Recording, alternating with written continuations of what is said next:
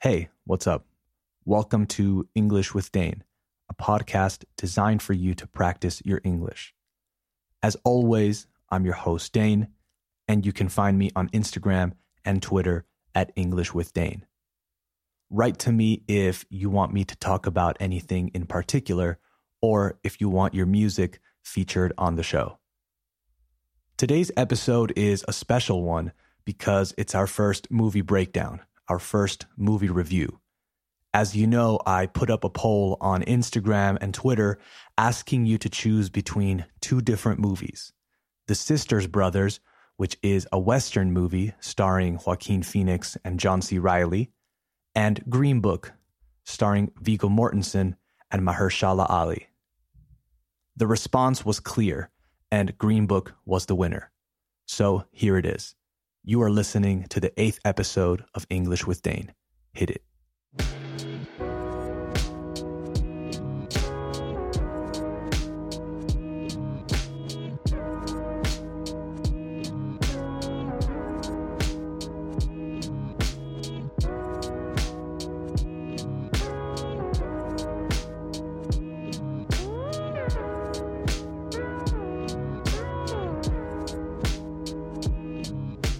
Okay, we have officially started the show, so I'm going to get right into it. I watched Green Book over the weekend, and I have several things to say about it. But before I do, I wanted to say that I'm going to try and talk about this movie without giving too many spoilers. I know it's practically impossible to review a movie or to break down a movie without spoiling it but I will try my best because I'm sure that some of you still haven't seen it. However, sin embargo, there will be a few moments in which I talk about particular scenes, so if you haven't watched the movie, be warned, okay? Spoiler alert. So, Green Book first came out, salió, in theaters on November 16th of 2018. But before that, the movie premiered at the Toronto International Film Festival on September 11th, 2018, where it won the People's Choice Award. This happens quite often, bastante menudo, where a movie is premiered at a film festival before it is seen by the rest of the world, right? Before they show it to the rest of the world. By the way, the Toronto International Film Festival, which is abbreviated to TIFF, is one of the largest publicly attended film festivals in the world, and it attracts over 480,000 people every year. Some say, algunos dicen, that if a movie does well, si le va bien, in the Toronto International Film Festival, it is probable that it receives several awards, premios. And in the case of Green Book, it is definitely true because, as you know, Green Book won the Oscar for Best Movie and Best Screenplay, Mejor Guion.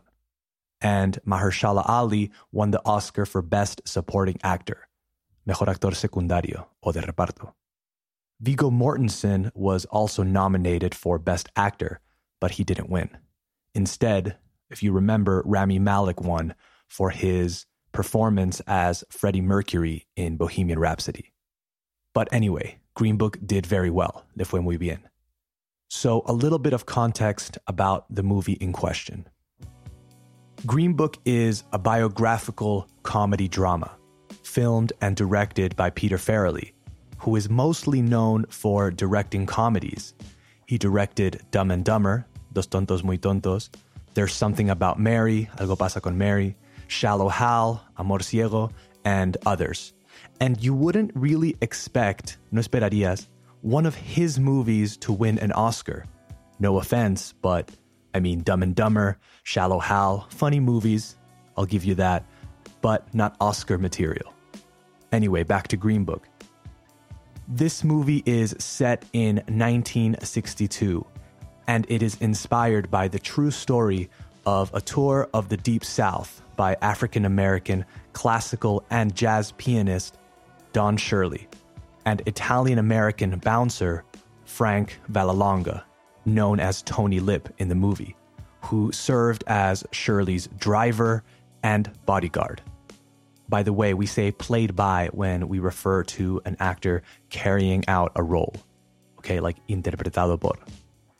In this case, Don Shirley is played by Mahershala Ali, and Tony Lip is played by Viggo Mortensen. So it's based on a true story or inspired by a true story. And by the way, we say the deep south like El Sur Profundo when referring to the cultural and geographic subregion in the southern United States, which historically was differentiated as the states that were most dependent on plantations and slave societies during the pre Civil War period, okay? The Deep South is also sometimes referred to as the cotton states, los estados del algodón, because of the financial importance of cotton during these slave times. So, naturally, an African American person in the early 1960s in the Deep South would face many difficult situations. And this movie is about those situations. But not only about those situations, but we'll talk about that in a second. So the film was actually written by Farrelly, Brian Hayes Currie, and Vallelonga's son, right? Tony Lip's real son, Nick Vallelonga. And it was based on interviews with his father and Don Shirley, as well as the letters that his father wrote to his mother, which we see Tony write throughout the movie, a lo largo de la película. The movie is named after the Negro motorist Green Book, which is a mid 20th century guidebook for African American travelers. It was originated and published by African American New York City mailman Victor Hugo Green from 1936 to 1966 during the era of the Jim Crow laws, when open and often legally enforced discrimination against African Americans was widespread. Widespread means that it was found almost everywhere. So in the movie, Tony is given the Green Book by the people that work for the record label, La Discográfica to make sure, para asegurarse, that Don Shirley always has a place to stay, a place to sleep. Because as we know, due to the discrimination, debido a la discriminación, sometimes black people were not allowed to stay in the same hotels as white people. So this book that Tony ends up using a few times, que termina usando, gives name to the movie. This green book also had the names of places where you could get your car fixed, where you could eat, and it had the names of which towns you should avoid, los pueblos a evitar, etc. So now that we have a bit more context, let's get into some analysis. Overall, en general, I liked it. Me gustó. I thought it was an entertaining movie. There were moments, hubo momentos, that made me laugh and moments that made me reflect. Moments that made me smile and moments that made me feel a lot of frustration and anger towards the discrimination that we see in the movie. And not only the discrimination, but also the hypocrisy.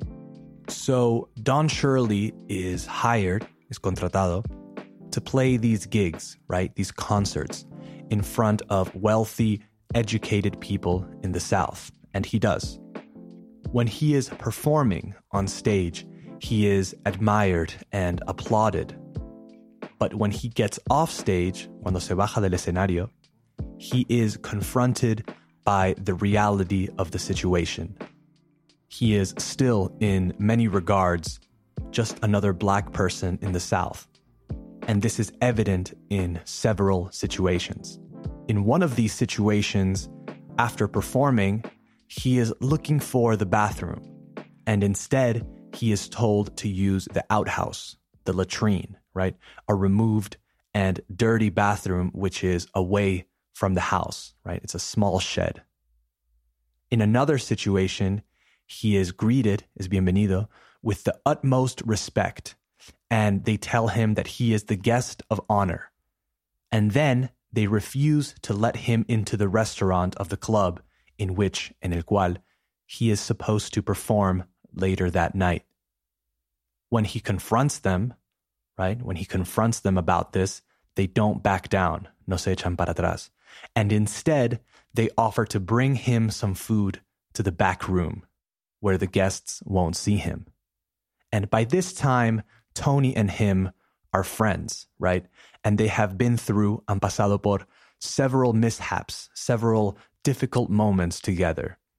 And in this case, they leave without performing. Tony then congratulates him, le felicita, for standing up for himself, right? For defending himself. And instead, Don ends up playing, termina tocando, in a different bar, right? And has a great time playing popular music, something which he had never really done before, algo que no había hecho antes. What I'm trying to say is that it was a movie that made me feel several emotions, right? But that said, dicho esto, they were very easy emotions to feel. Let me explain what I mean. It felt a bit easy in general. There were good guys, Don and Tony, and there were bad guys, right? The people in the South that were racist and treated them terribly. It was a bit black and white, no pun intended. Tony, the typical New York Italian tough guy, right? Teodoro, who grows up with a negative perception regarding black people, comes around, cambia de opinión, and then realizes that being racist is not okay. Yes, very original. And I don't mean to be insensitive because racism is still around today. And of course, this movie sends a positive message, but it's also an easy message to deliver. There weren't any complex characters, in my opinion. Sure, the characters have their backgrounds, their backstories, and the life of Don Shirley is mysterious, and we don't really find out, no averiguamos, what really happened to him. Although we can imagine that he was maybe shunned from his family for being gay, perhaps. To be shunned is to be ignored and pushed away. But in terms of complex motivations and complex characters, I didn't really find anything. As a viewer, como espectador, I was taken on a nice trip, right? Where people fight against racism and overcome obstacles, superan obstáculos. And along the way, por el camino, I had some laughs and some nice moments. And there's value in that. But I also prefer deeper social commentary. I prefer emotional ambiguity, ambigüedad emocional. I prefer when there aren't such clear good guys and bad guys. If I want a good guys against bad guys situation, I can watch superhero movies and turn off my brain. Y apagar mi cerebro. I don't know. I did enjoy the movie, but what I'm saying is that it didn't demand that much of me. No me pidió demasiado. But I guess that's what makes it very accessible. I would have liked to see, me hubiese gustado ver, more of a struggle for Tony to have his opinion changed. I would have liked to see more of a personal battle inside Tony's head to accept Don Shirley and to realize that he has been wrong his whole life. It felt too easy. It's like he said, Oh, I've been so stupid all of these years thinking black people were all terrible. I think I'm going to change my mind. So I guess I'm a bit torn about this movie, right? To be torn means to be undecided. Like one part of you thinks one thing and another part of you thinks something else. So I think I'm a bit torn about this movie. I enjoyed the My Fair Lady aspect of this movie right? Or the Pygmalion aspect of this movie for you readers out there. When Don is trying to teach Tony to sound more educated when he speaks, and how he helps him write letters to his wife, who is waiting for him in New York. It shows how Don is influencing Tony and helping him to become a better person. And at the same time, Tony influences Don by making him more down to earth, right? He makes him listen to popular music. He makes him eat Kentucky Fried Chicken in the car with his hands, etc. But again, it seemed a bit typical, a bit easy in my opinion, which doesn't mean that I didn't enjoy it. I had this same conversation with my brother. Shout out to my brother, because he also watched the movie. And I think he described what I feel in one sentence. He said, It's a Disney movie for adults, right? Una película de Disney para adultos. And I think that's true. In terms of acting, I thought it was pretty good. I think Viggo Mortensen's accent was great, and his acting in general was great too. Mahershala Ali was also good, but I don't know if his performance was worth an Oscar. I don't know if this movie deserved an Oscar either. Although I enjoyed it and would recommend it, while I was watching it mientras la veía, I couldn't help but think, no podía evitar pensar, really? This movie won an Oscar? Hmm. Again, I think I'm going to say something maybe unpopular, but I think that sometimes when movies come out and they are about the triumph of good values over racism, people tend to overreact and label these movies as incredible when in fact they are just good.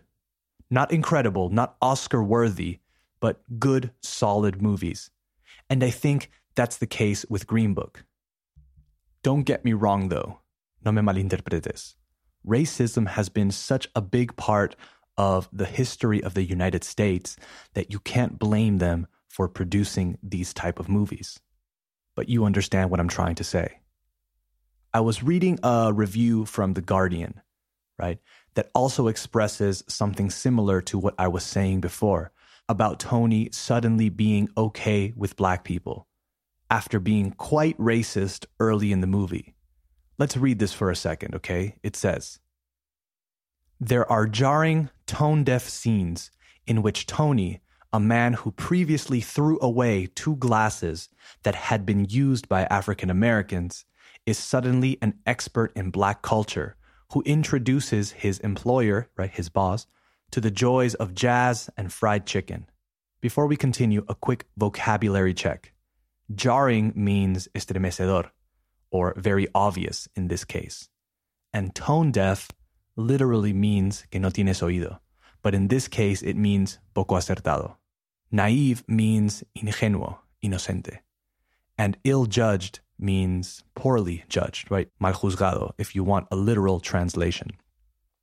So again, there are jarring, tone deaf scenes in which Tony, a man who previously threw away two glasses that had been used, que habían sido usados, by African Americans, is suddenly an expert in black culture who introduces his boss to the joys of jazz and fried chicken. So, this is what I was talking about before when I mentioned that I wanted more of an internal battle for Tony. He throws away, tira la basura, two glasses because black people used them and then suddenly he's teaching Don about Aretha Franklin, Little Richard, and Chubby Checker. I mean, come on. So I guess that bothered me a little bit. It felt a bit strange. I think that's my biggest criticism of the movie. But again, overall, I liked it. I think my favorite part was when after they leave the club where the guy didn't let Don eat at the restaurant. They go to a different bar, and Don gets on stage and he plays the piano. And he starts jamming with the house band. And he starts to smile as he plays because he had never had the opportunity to play music like that.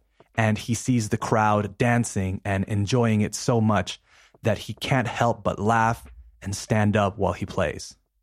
I think that was a big feel good moment in the movie and also for me because it kind of symbolizes the change that he has undergone, por el cual ha pasado, and how Tony has influenced him and helped him become a rounder person who doesn't only appreciate the finer things in life, but also the common pleasures that one can experience. Okay, that's it for today. I'm sure I missed a lot of things about the movie. So if you think of anything that you want to add, write to me at English with Dane on Instagram and Twitter. I'll talk to you again on Friday for English with Dane, episode 9. In the meantime, don't forget to subscribe to the show on Spotify, Apple Podcasts, iVoox, etc. And remember, the best way to support the show is to leave a five star rating and a review. All right, thanks for listening. See you soon. Bye bye.